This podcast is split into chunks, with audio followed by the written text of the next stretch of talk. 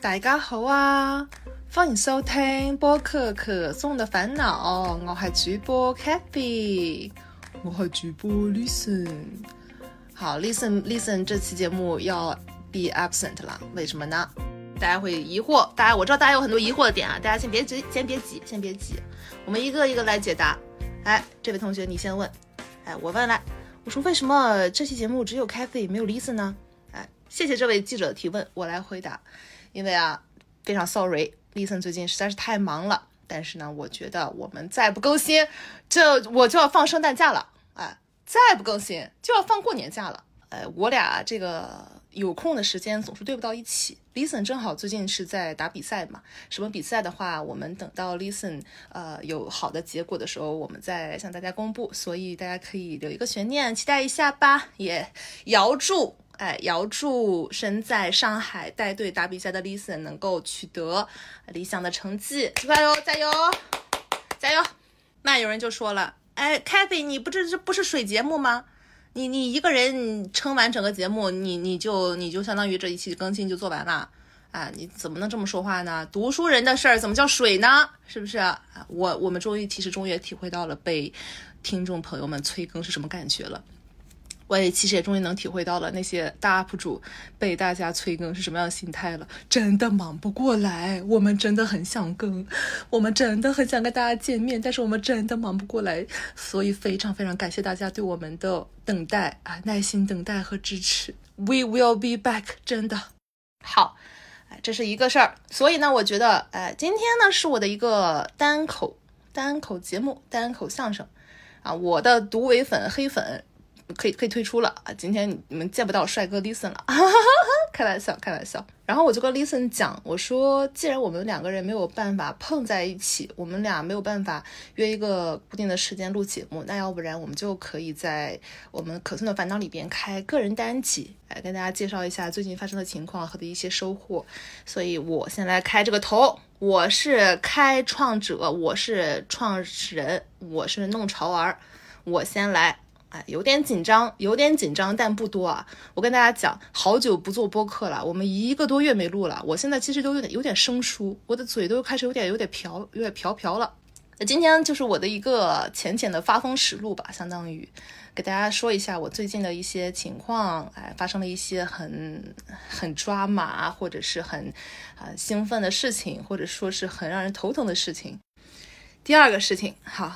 大家可以听出来，我这个身体状况可能不是特别好，因为我现在还在发高烧。我现在在英国，发烧发了三天，一直都是三十八度多，吃了好多药都不见好。但是我觉得今天晚上是一个特别好的时间，可以跟大家讲一下我最近的一些状态，以及叮嘱大家一定要好好注意身体啊！最近降温了，最近曼城巨冷，曼城下初雪当天我就发到三十八度，实在是实在是崩溃就可能因为当天我就没出没没戴帽子出门，哎呀，我吹的我，吹的我直接一整个脑阔痛，脑阔痛啊！回到家直接一整个三十八度五大高烧。冬天已经到来了，The winter is coming，所以大家一定要做好保暖，然后照顾好自己。还有就是这次我觉得我发烧还有一个原因是我最近作息实在是太混乱了。这个留学生谁懂，或者是研究生谁懂啊？哎呀。天天就是看论文、看 reading、做 reading、写作业、赶我的 deadline。好在昨天晚上我把我的期中作业交上去了，所有的期中作业我都已经完成了，哎，给自己鼓掌。但是搭上了自己的身体啊，发了三天烧，今天有所好转，降到三十七度九了，加油，恭喜自己，希望明天能够真正退烧。嗯，但是我大脑还是很清醒啊，虽然听起来感觉是不是我有点微醺的感觉，但其实我还挺清醒的，可以跟大家来聊这期节目。第三，哎，大家可能会问了，说 Kathy 啊，哎，你这个开头为什么讲的是粤语啊？这就不得不提我那天为什么凌晨四点才睡觉了，因为我去看了最近那个 TVB 那个新剧叫《新闻女王》，我一天晚上看了十集，谁懂？我是一个几乎从来不看新电视剧的人，我之前都是怎么样下饭剧，《唐顿庄园》、《甄嬛传》、《回家诱惑》那几个比较经典的轮流看，看到腻了换下一个。但是我不怎么喜欢看新的剧，因为我觉得吃饭的时候看新的东西有点脑子跟不上趟，我又要低头吃饭，又要盯屏幕，有点哎，有点跟不上。但是因为最近不是在学粤语嘛，我最近啊，我好跟粤语啊，我好跟把娃，所以我就跟我的广东的那个闺蜜，我跟她聊，她说你可以看 TVB 嘛，看 TVB 学英学粤语，就像看美剧学英语一样，应该是很有效果的。我就听她照做了，结果粤语没学几句，剧情倒是看得我激澎湃激昂啊，看得我到凌晨四点才睡，第二天就睡了几个小时，起来出去玩，还染了风寒。啊，不胜风寒啊！这个新闻女王啊，真的是不错。我发现里面这群人，都还是挺挺爱上班的。咱们现实生活中见到这么爱上班人不多，可能香港人是不是还挺挺卷？我看他们工作环境真蛮卷。那个 Cathy 啊，就里边那个许诗婷啊，叫 Cathy，跟我一样是叫 Cathy 啊。那个 Cathy 啊，之前是那个 George 的手下，是那个男主角的手下。结果那个男主角跟那个女主角佘诗曼演的曼姐文姐。两个人斗来斗去，相当于是二足鼎立，这叫叫怎么说来着？反正就是这个两边势力对立吧。这个 Kathy 啊，他就开始两边站队，最后站到了 Manzi 这队。然后 Manzi 就说：“你你来找我干什么？”Kathy 说：“我有我手上有一个大案子，我跟你换。我手上有一个大料，我跟你换。如果你能让我一周上七天班，我就我就把这个东西报道出去，哎，我就给你。”哎，我一看，我说你们这群人，这群人真的是很爱上班，工作激情值得我学习。虽然我觉得我可能以后真的是不会有这样的工作激情，但是啊，还是有被感染到。好，哎，这个前景交代咱们已经跟大家说完了，跟大家说几件我最近发生的比较比较离奇的事情吧，或者说比较值得跟大家分享的事情。咱们直接进入正题，一个是。一个让人非常激动的事情，又是非常的戏剧性的事情，是我在十一月中下旬的时候去看了汉密尔顿的现场。曼城最近是汉密尔顿巡演嘛？哎，我觉得好像最近汉密尔顿好像在各个地方都有巡演。我看到亚洲好像也有巡演，大家如果有机会的话，也可以去看一下。如果是歌剧粉或者是汉密尔顿的粉丝的话，都可以去看一下，很值得去看，超好超赞。我其实那个时候买票。买的特别仓促，我是周二才买，周那个周的周二晚上才买，买的周四晚上的票，也就是说我从决定去看到去看也就只有两天的时间。这个汉密尔顿这个这个大剧院啊，这个皇家大剧院就开在我这个公寓旁边，我每次路过，我每次放学都能看到，甚至这个曼城到处都是汉密尔顿的海报，就那个大星，就是那个五角星啊。五角星，然后汉密尔顿是一个一指着上面那个那个非常经典的那个造型。我当时周二的时候我就在想，哎，周四我下午有一节课，晚上我正好可以去看。于是我周二当天我才决定要买周四的票去看。我当时周二的时候买票，我觉得有已经可能有点来不及了嘛。汉密尔顿的票还是非常火爆的，我就当时没抱什么希望，我说只想买一个稍微便宜一点的，不是特别贵的，位置能看就可以了。结果我点开发现周四那场。有正好是正中间前排正中间的位置，我当时心想，哎，我这运气是好啊，竟然我在提前两天买票的时候，还有正中间靠前排的位置，大概也就是我买的是 H 排，H 排就是 A B C D E F G H 嘛，就是第八排，超近，而且是正中间靠舞台。我当时心想，我可捡着了，那张票才五十多磅。我再看了看别的场，别的场最便宜的都要六七十磅，而且位置都超偏。我就说，哎，这个命中注定吧，就一定要买这场。我就马上选了那个位子，下了单之后，等待周四的到来。周四晚上呢，我就当时在想，我穿什么衣服去啊？在心里做了很久思想斗争。我说，又不是我上台表演节目，我为什么要穿那么好看？就那个舞台啊，那光打下来，那完全观众都看不到的嘛，那都肯定都是聚焦于那个聚光灯，聚焦于演员，聚焦于舞台。那我穿那么好看，我隐藏在黑暗中，那有什么意义？但是我心里总是有一种冥冥之中的力量跟我说，你穿的好看一点吧，打扮打扮。哎，不知道为什么，但是至少是一种仪式感，对不对？于是那天我就穿了一件一字肩的包臀长裙，长袖长裙。大家可以移步我的小红书去看啊，哈哈小红书我会贴在我的那个简咱们节目简介里边，大家可以去关注啊，哈哈夹带一下私货，夹带一下私货。我就穿了一件一件一字肩的包臀长裙，我还从国内带来的我，呃，我朋友送给我的项链我戴上了，还稍微化了化妆。那件长裙说来也怪，我周二买的票，周四去看。周三那天，我有个朋友约我，想出去逛逛街，我就阴差阳错的走到一间衣服店里边，阴差阳错的走向这个这件衣服。当时我其实没觉得很想买，因为那件衣服，你知道这种紧身裙子，它它在没有人穿过的时候是非常非常小的嘛。我心想，那我怎么可能？这也不是我日常风格呀，我怎么可能穿得上呢？那看起来就很小嘛。结果大家知道，我我去的那个店叫 Hollister 小海鸥。小海鸥的那个店员啊，都特别热情。我觉得他们可能是要有 KPI，是不是？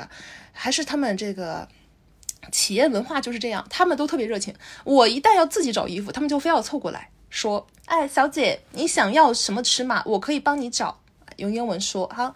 我说这个我就不好意思拒绝人家，我正在看一条裙子嘛。我说啊，你可不可以帮我找一件什么什么码的？他说好的，我给你找。他找到了之后给了我，那我说好，那我就去试试吧。我怎么不好意思回绝人家嘛。的确那件衣服还蛮好看的。结果我在试衣间里一穿，我说哎，真不错哎。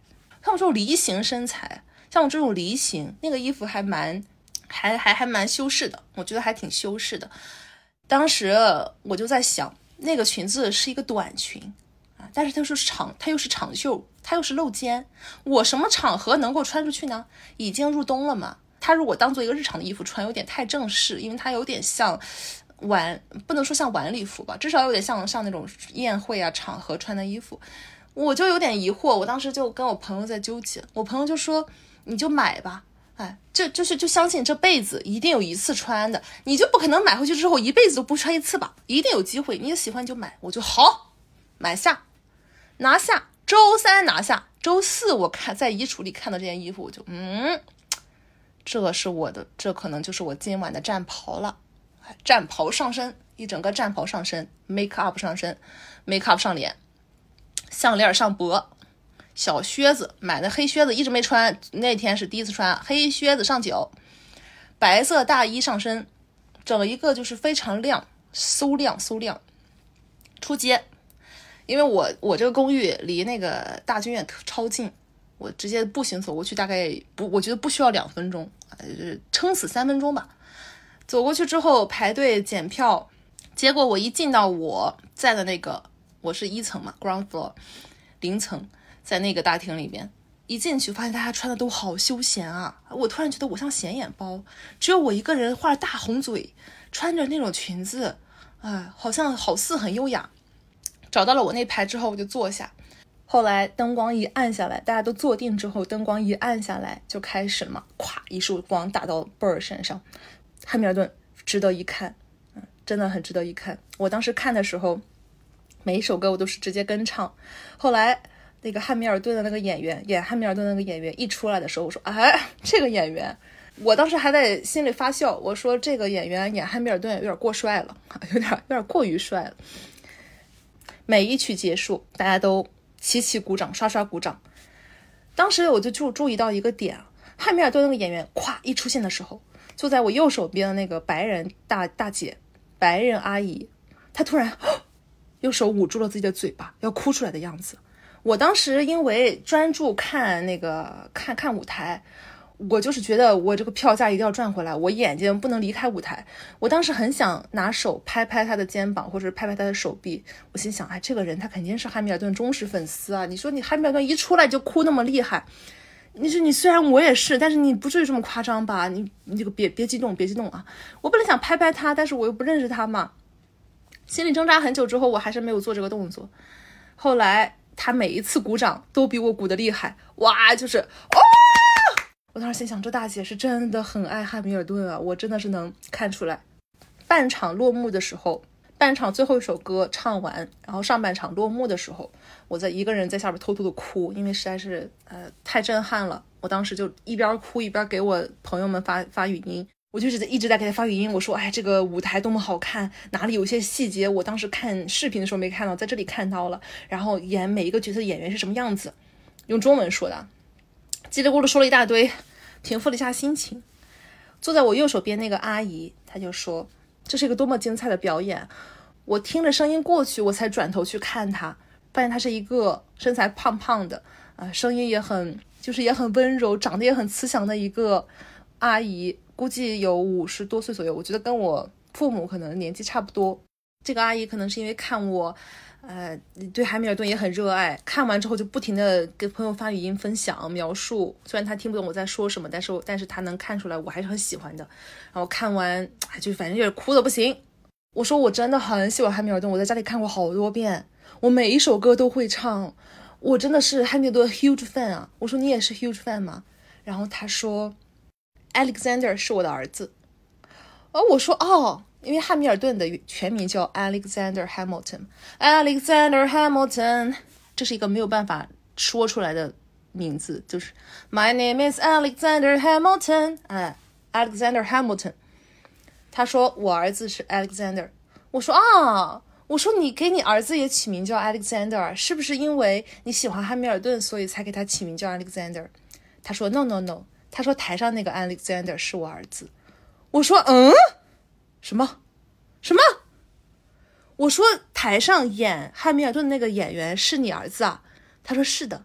我啊，我从来没有遇到过这样的事情，这今生都没有遇到过离明离，这今生都没有遇到过这么离奇的事情。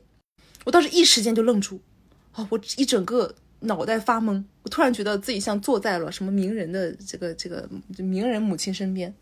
我当时就跟他说：“我说我真的好荣幸见到你。我说我可以跟你拍张照片吗？”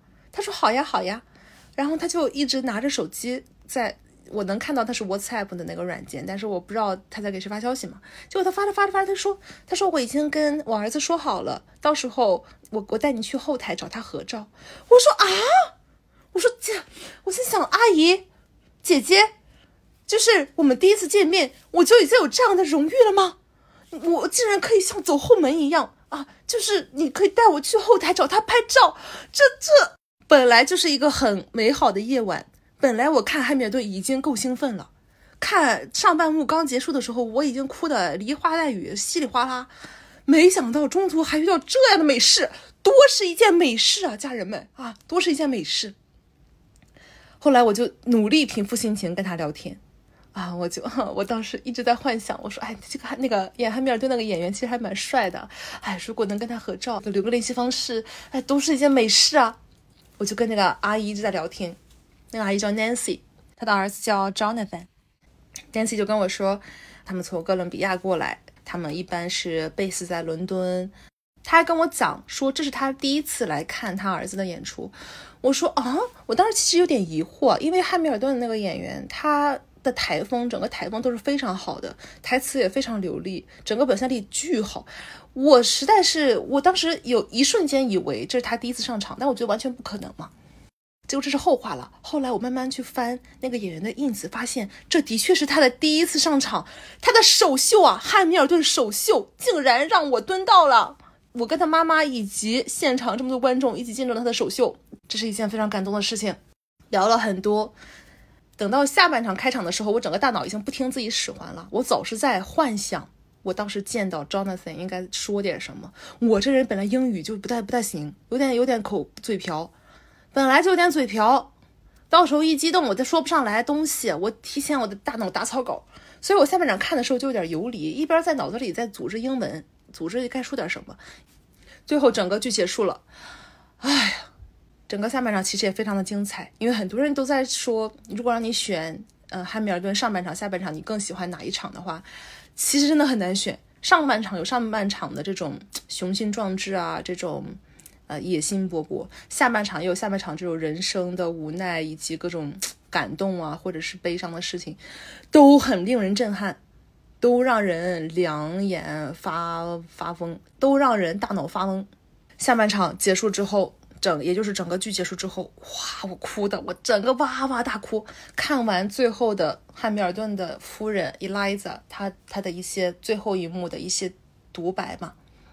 说在汉密尔顿死后他做了些什么，哇哇大哭，没有一个人不会为了，没有一个看汉密尔顿的人不会为了 Eliza 流泪，伟大的女性。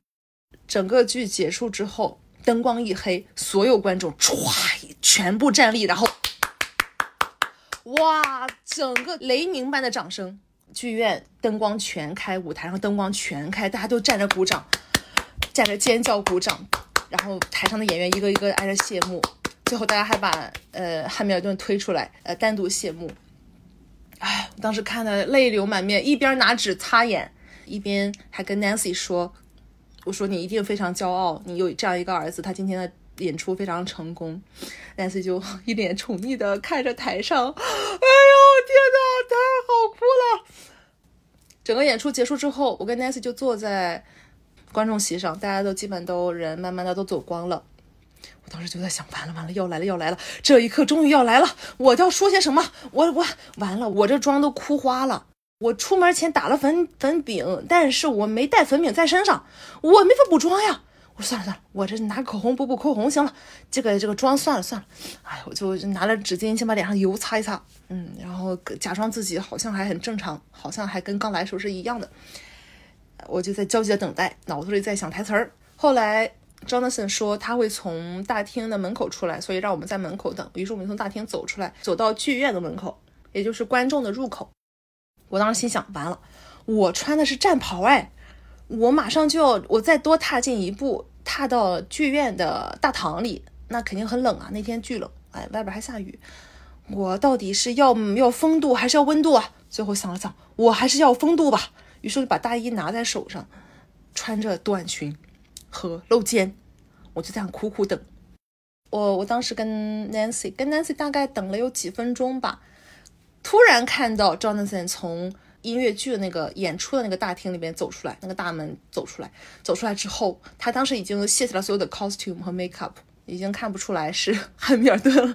但是我一眼就认出了他，嗯，就是还是不错的小伙子。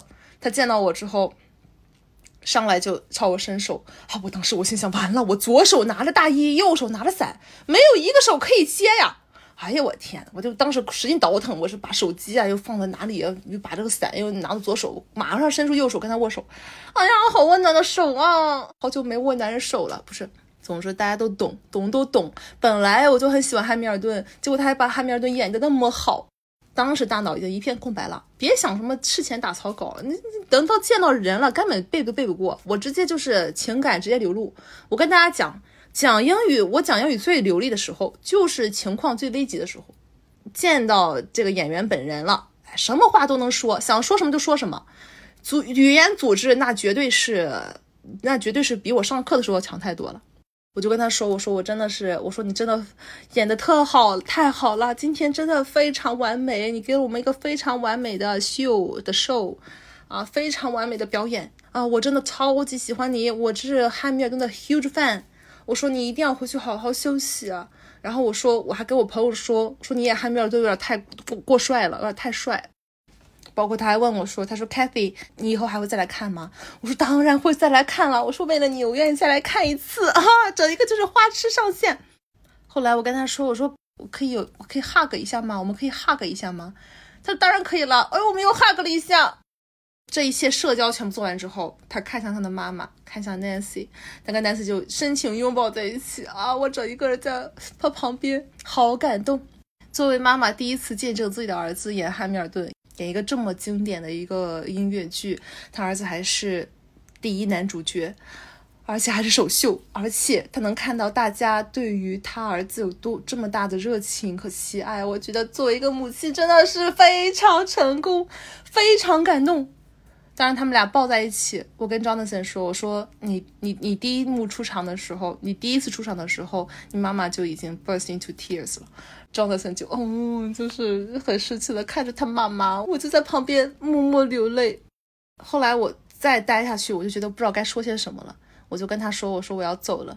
”Jonathan 就说：“说你回去好好休息啊，怎么样的？”我说：“你也是，你也好好休息。”跟他握完手之后，跟 Nancy 告完别之后，我就从剧院里蹦跶蹦跶出来了。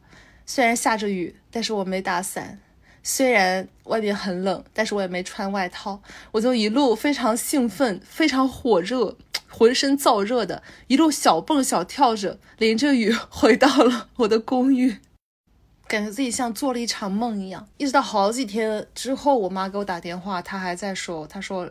听你的样子，是不是还还还还这这个劲儿还没过去？我说是的，我回去还给他的 ins 发了消息，他还回了，秒回，回的好长啊！这是一件非常，真的是非常奇遇，我觉得每一步都非常奇遇。从我买票买到最中间的位置，甚至买到他妈妈旁边的位置。一直到我在看汉密尔顿前一天买了这条裙子，一直到我在看汉密尔顿当天决定穿这条裙子，一直到我还坐在他妈妈旁边，还跟他拍了照，一整个是一个连环操作。我觉得哪一步缺了都没有办法形成这个环。我在跟其他的跟我看同一场的朋友在聊的时候。那个朋友说，他那个票是很早之前就买的，前排早就已经没有了。他买的是看台侧边的位置。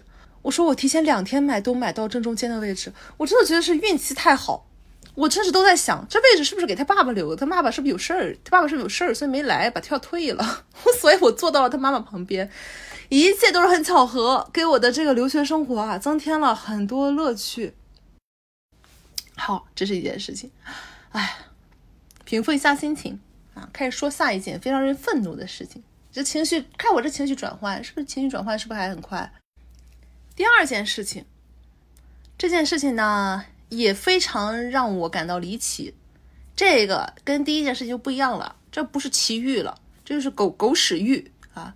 遇到谁遇到算谁倒霉，好吧？我觉得可能这就是人品守恒定律，让我碰到一件好事儿，就让我碰到一件坏事儿。这件事儿也是，就我汉汉密尔顿当天晚上，第二天早上，第二天发生。看完汉密尔顿，第二天我凌晨都没睡嘛，就凌晨段时间发生的。先给大家用几个字来描述一下接下来的整个故事，也就是我 Kathy 被一个渣男渣了啊！大家继续听下去啊，跟我一起骂，就是跟我一起骂渣男，就是渣男，你不得好。你不得好啊，是吧？我先跟大家交代一下这个 background 啊，在十月二十六号的时候，我当时想，哎，我不是偷偷打开 QQ 看一看，因为我 QQ 啊，QQ 空间我好几年不发一个东西，我老怀疑大家会以为我有不不更新东西啊，这个有点大家会比我是不是还活着？那的确是还活着，所以我就再发一个。结果打开 QQ 之后呢，我发现我列表里边突然有一个人给我发了消息，我定睛一看。妈呀，是我初高中暗恋了四五年的男同学，嗯，这个男的对我的人生造成了非常不可磨灭的印象。虽然我觉得他他有可能会听我们这期节目，或者我们的共友也会听这期节目，我会告诉他，但是我无所畏惧。这个男的，呃，大家也知道我是被渣男渣了嘛，所以大家先不要下做定论，不要不要刷磕到，不要刷磕到，千万别磕。晦气，晦气啊！这个男的，我上初高中的时候超暗恋他，哎，暗到什么地步？你知道双，大家知道双子座是双子座喜欢什么样的人？双子座就喜欢不喜欢自己的人。这男的就是跟我玩欲擒故纵，好像好似关心我，但好似又不想跟我继续发展。所以小时候的我被拿捏的是那一套一套的啊！我老是就是哎呀迷的不行。觉得我一定要哪天把它拿下，结果拿了好多年都没拿下。当时我就给自己下定决心，说要把它忘记。所以我当时就连连把他微信啊什么都删掉了。但 QQ 没删啊，很疑惑。但是我们根本就也大家也不用 QQ 聊天，所以我也不会从 QQ 去找他的，所以也根本没想到这茬。结果这都过了多少年了？大学都毕业了，我都上研究生了，突然收到了他的消息。我我就 我就一瞬间有点乱方寸，他就问我，他说你还记得我吗？我一看是十月六号的消息，也就是说二十天前给我发的。哦，我心想天呐，我竟然二十天都没有看到这个消息，隔了人家二十天。我当时就马上给我闺蜜发消息，我说怎么办？怎么办？她说你先聊，你先聊，我们持续跟进，我们这个你持续跟我跟进情况，咱就说先八卦一波，哎，是不是想是不是想你啦，找你回来什么的？哎，我当时。嗯，忍住一下内心的激动，我就说好吧，那我就回一下，我就点开那个聊天框，我说不好意思，我现在才看到消息。他说没事，他说他找我是因为他无意间刷到了他收藏夹里之前我给他唱的歌。我说什么歌？我心想我已经不记得我给他唱过什么歌了。结果他把那首歌发给我，那首歌的名字叫 I'm Yours，好暧昧，好暧昧，谁懂？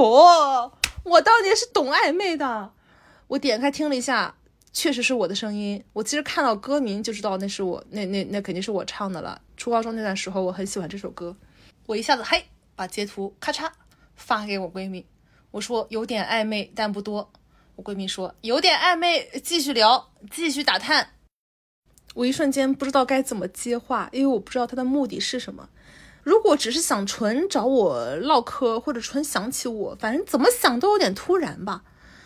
我就跟他闲聊，有一句没一句的聊，说问问现在在干什么呀，在哪里啊？啊，我说我现在在学什么专业，他说他现在在做什么专业。瞎聊之后，当天晚上他说他说有空加他微信，我就加了。我说 OK，我加了。从那之后的一个月，我们几乎就保持了一种越来越暧昧的关系。嗯，我当时还在跟我闺蜜讲，我说我们现在可能大家都还挺疑惑的，就是到底对方有没有对象，是不是单身啊？一是不是他想追我，但是他不知道我是单身啊？于是我就开始有意无意的跟他提起我的前任，讲到恋爱长跑的时候提到我的前任，我说，哎，这不就拿捏了吗？一则让他知道我现在是单身，二则让他知道我是一个很爱对爱情还是一个很专专注的人。但是我一直还是在疑惑他到底有没有女朋友嘛？我觉得第一，按我的正常常理来讲，我讲过我那么多的故事，还讲过我前任的故事，我觉得按正常来讲。如果有女朋友的话，应该会明说。把话放在这儿，正常男的有女朋友的话，跟其他女生聊天应该会明说。第二，我真的拼尽全力，旁敲侧击问过他好多次，他的回答都告诉我他是单身。比如说啊，比如说我问他是不是一个人住啊，啊有没有舍友啊，这都不是，这都不是确定因素，这都不是确定的 evidence。但是我有时候问他。他说：“他问我有没有推荐的猫的品种。他说他一个人在这个城市有点孤单，想找个伴。我说你找个伴，你为什么不找个对象啊？他说找下象棋的老大爷的一对象吗？哈，这回答我一听我就放心了。我说这人他果果然没对象，哈哈，放心大胆聊。这这这一看，这不就是说没有女朋友嘛，对吧？说的这么明显，哎，证明自己没有找对象的打算嘛。”我还问过他，我说，我说我妈妈呃让我买 Jellycat，很想给我买一个 Jellycat，是因为她说人一天需要四个拥抱，如果没有人抱的话，用玩偶代替也可以。我说如果你也没有人抱的话，你可以，我也把这个方法推荐给你，你也可以买个玩偶。结果他说他跟女顾客合作完之后，可以问问女顾客能不能拥抱。我说你是渣男，我说你渣男。你看，你这这是一种斗嘴吗？那证明你看看这种行为，哎，我说你放心了，这一听就是在跟我斗嘴，一听就是没有女朋友，哈，我就放心大胆跟他聊。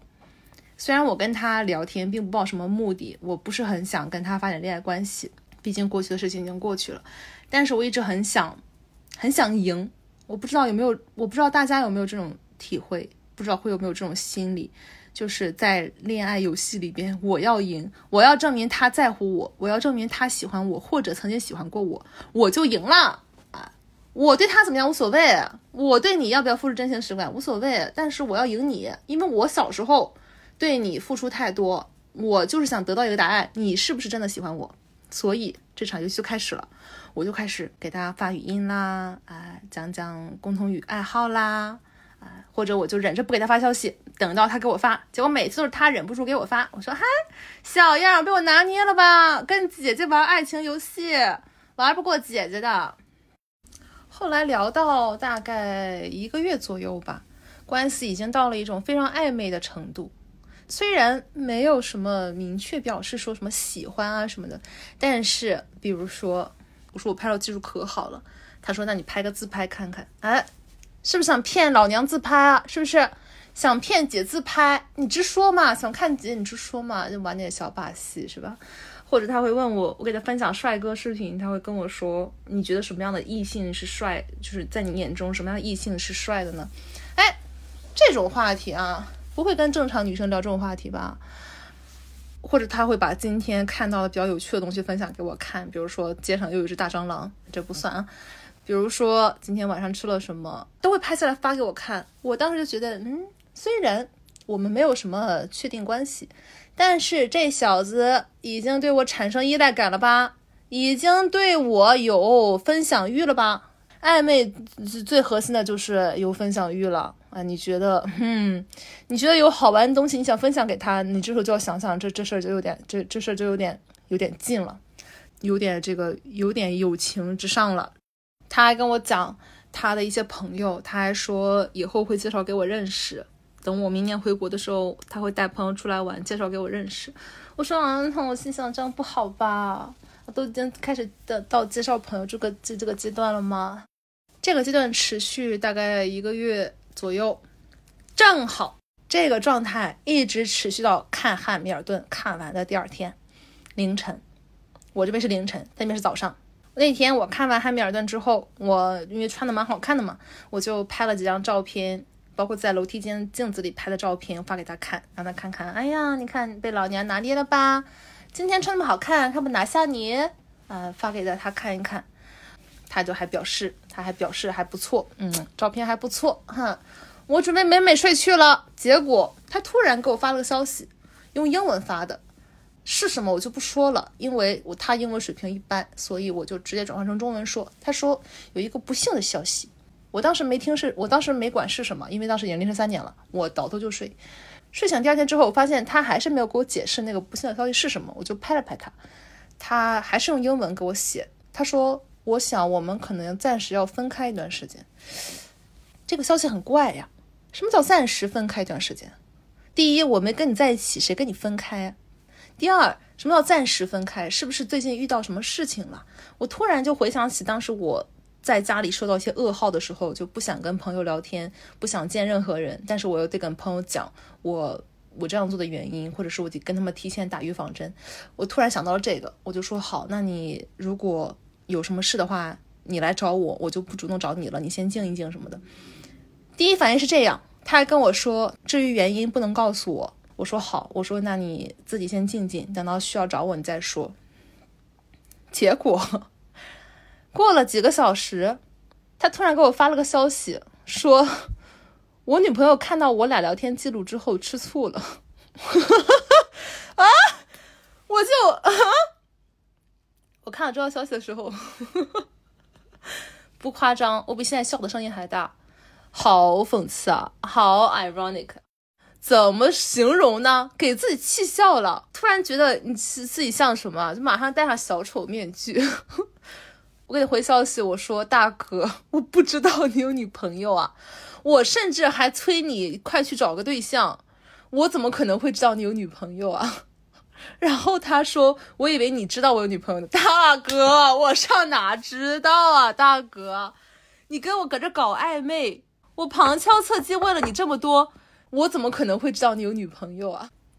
我当时哼悲伤倒是不至于很悲伤。但是想笑是真的。给我的几个朋友发了消息之后，我朋友一个个 What the fuck，What the hell，哎，都是这样的反应。我还算镇静，回了回了他的消息。他说：“我说那如果是这样的话，的确是我的问题。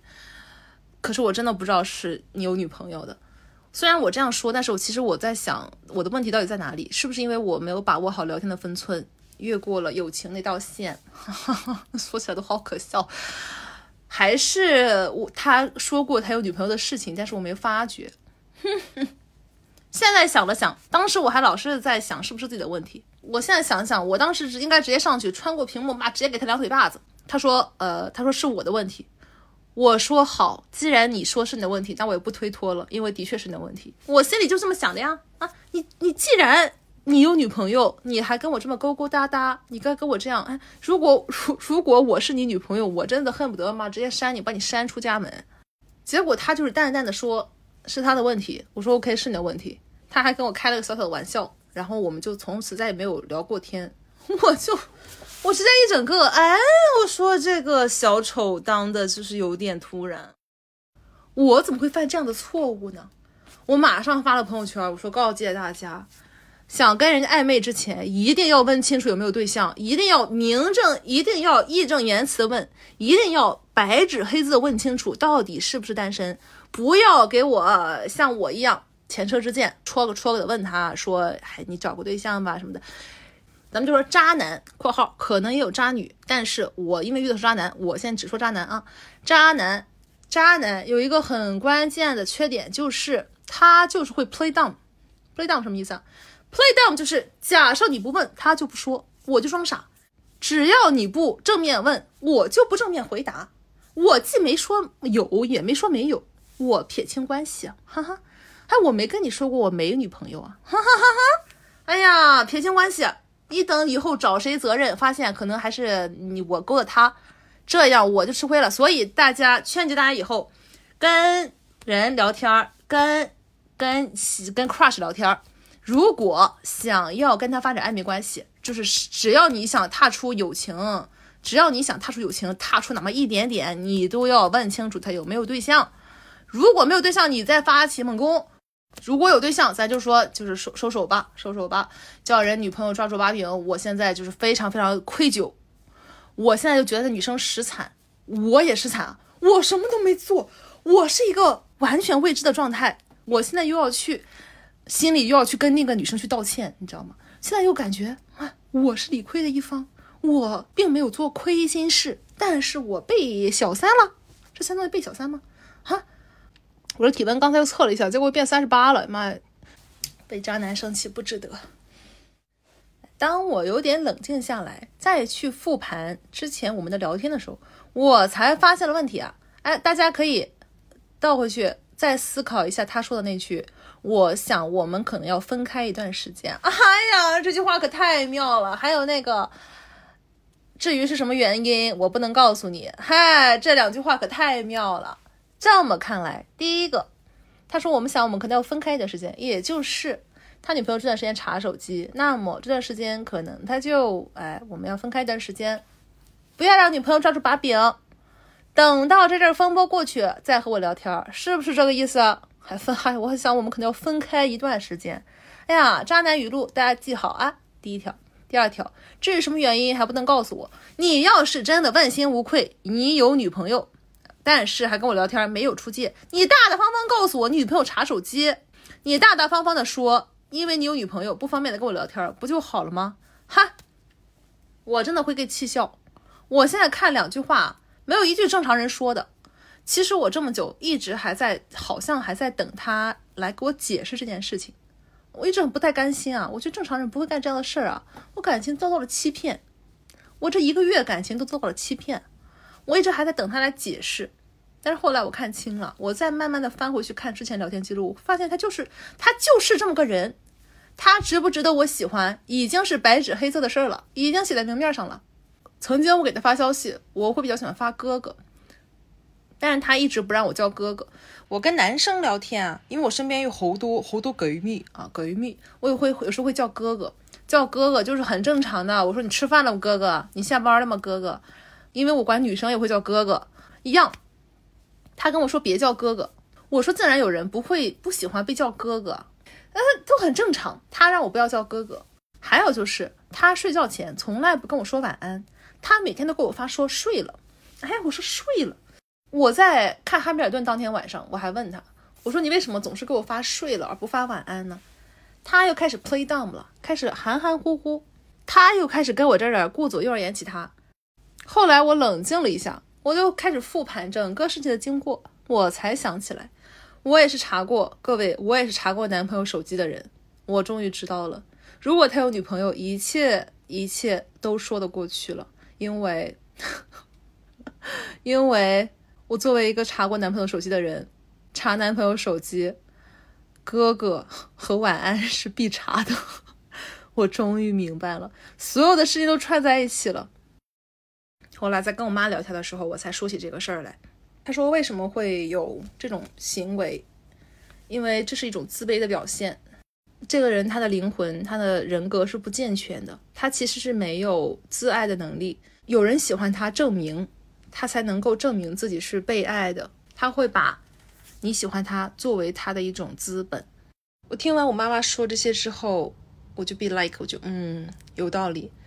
因为足够爱自己的人是第一，他是清楚的知道自己需要什么，什么是对自己来说是最好的，也就是说什么对自己来说是最爱自己的表现。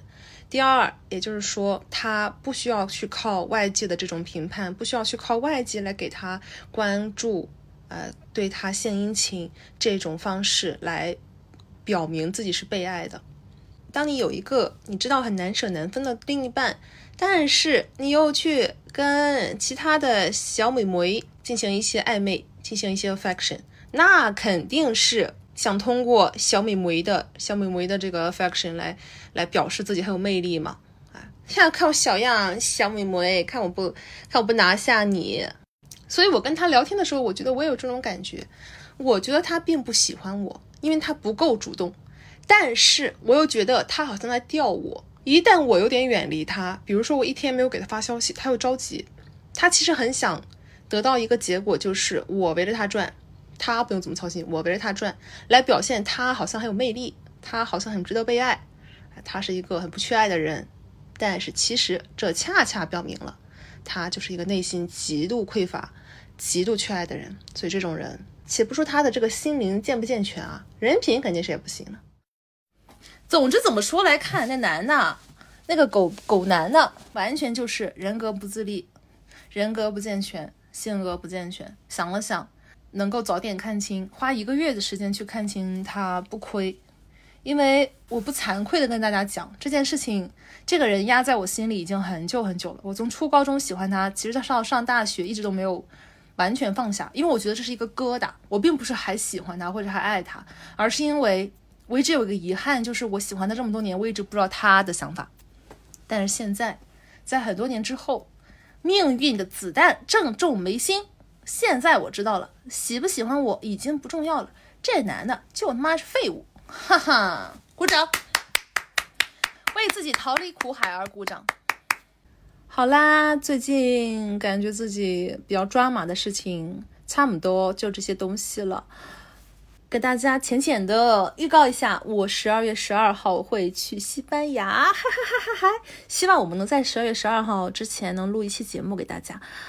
嗯。